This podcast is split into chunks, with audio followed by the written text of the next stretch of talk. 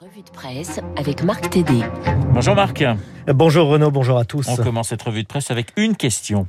Ukraine, peut-on arrêter l'engrenage de la guerre s'interroge le Figaro. Les Russes pourraient attaquer à tout moment, répété hier de hauts responsables américains au lendemain d'une conversation téléphonique entre Joe Biden et Vladimir Poutine qui ne leur a pas donné de motif d'optimisme. À Kiev, la vie poursuit son cours, écrit la correspondante du Figaro, Clara Marchaud. Mais quand on tend l'oreille, les discussions, les troupes et l'équipement militaire russe sont au cœur des discussions, comme pour Anastasia, jeune ukrainienne de 23 ans, employé d'une entreprise américaine pour qui tout est devenu plus réel quand son employeur, qui a déjà évacué le personnel étranger, l'a appelé pour lui demander ses plans en cas d'attaque russe. Il lui propose même de continuer à payer son salaire si elle veut rester et entrer en résistance.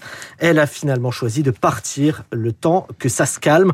Résister, justement, d'autres s'y préparent, nous dit le Parisien, comme ces civils ukrainiens de tous âges qui se retrouvent chaque week-end pour apprendre les rudiments du combat militaire avec de simples fusils en bois à la main. Alors, tonalité bien différente dans le Donbass enclave séparatiste russophone où s'est rendu l'envoyé spécial des échos. Et Guillaume Tsak, dans ces villages où le quotidien est rythmé par les tirs de mitrailleuses et les obus de mortier, la récente escalade ne fait pas réagir. La Russie ne va pas attaquer, sur Volodia. Poutine n'est pas si stupide. Il sait que nous sommes soutenus par les États-Unis et l'Union européenne. C'est un emballement médiatique, renchérit son frère Victor auprès de notre confrère des échos. Les Russes sont nos frères, pas nos ennemis. Malgré tout, l'envoyé spécial des échos relève ça et là des signes fraîchement peints sur plusieurs bâtiments.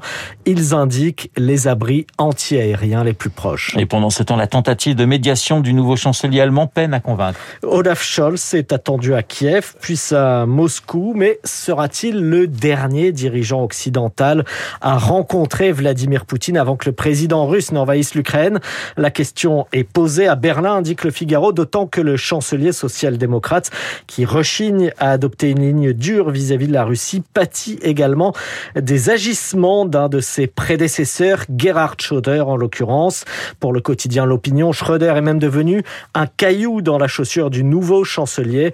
Entré en 2017 au conseil de surveillance du groupe pétrolier russe Rosneft, il doit rejoindre en juin celui de Gazprom, un autre géant russe de l'énergie. Ce prédécesseur est si encombrant qu'Olaf Scholz a dû prendre ses distances avec lui la semaine dernière lors de son déplacement à Washington. Je suis le chancelier, a-t-il cru bon de rappeler. Gerhard Schröder n'est pas le gouvernement. Alors Marc Libération a choisi de faire sa une sur le père Jacques Hamel. Euh, ce, il y a six ans, ce prêtre a été égorgé dans son église de Saint-Étienne du Rouvray par deux djihadistes.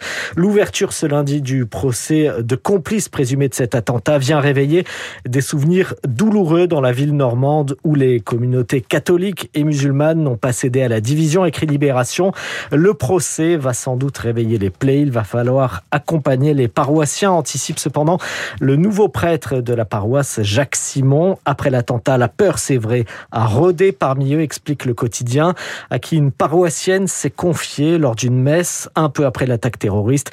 J'étais dans le cœur de l'église, je faisais une lecture devant l'assemblée, la porte de l'église était ouverte et j'ai aperçu un homme à l'entrée qui avait un comportement étrange.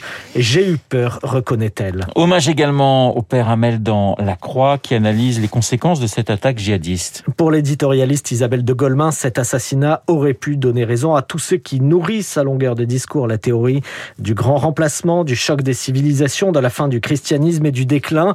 Guidé par les propagandistes de Daesh, c'est précisément ce que l'homme qui a tué le vieux prêtre a voulu provoquer, que tout le pays s'embrase, sauf que la petite église se révéla plus solide qu'il n'y semblait.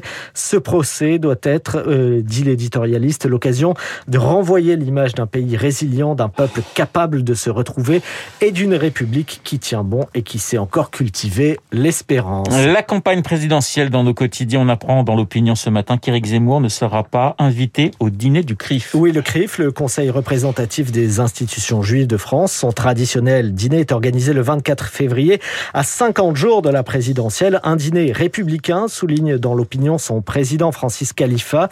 Il dit qu'à une table républicaine, les extrêmes n'ont pas leur place. Je rejette, dit-il, les idées et les références d'Éric Zemmour qui le placent en héritier de Maurras et Francis Khalifa de poursuivre.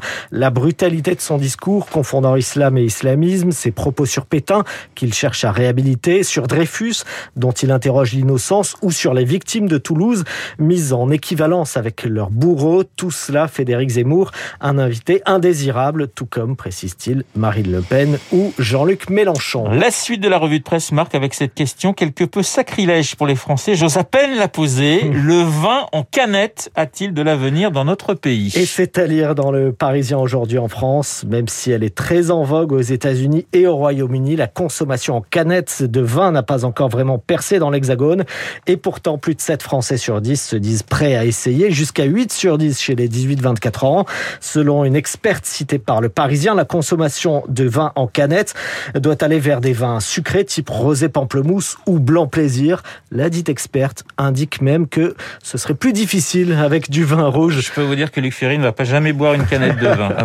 Je connais sa réponse. Il n'y a pas de danger. Je vous en prie, Marc, continuez. Et Frédéric Schaeffer, directeur général des maîtres vignerons de la presqu'île de Saint-Tropez, explique au quotidien, quand on achète une pizza ou des plats à emporter, cela s'accompagne souvent d'un soda ou d'une bière. On s'est dit qu'on pouvait peut-être être présent sur ce créneau. N'en rejetez plus. La coupe est pleine. Voilà, la coupe est pleine pour Luc. Euh, voilà, bah écoutez, on va essayer, Luc, après tout. Euh, imaginons un Saint-Émilion en canette. Non, ça vous fait pas rêver. Oh, si c'est si un mauvais rosé, ça peut passer. bon, bah écoutez. Ah, bon, on va essayer. On va essayer avec Luc. Évidemment, à, voir avec modération. Et la revue de presse de Marc Tédé à déguster, elle, sans modération. Merci Marc, on vous retrouve demain à la même heure. Il est 8h37 dans un instant. Luc Ferry, Esprit Libre.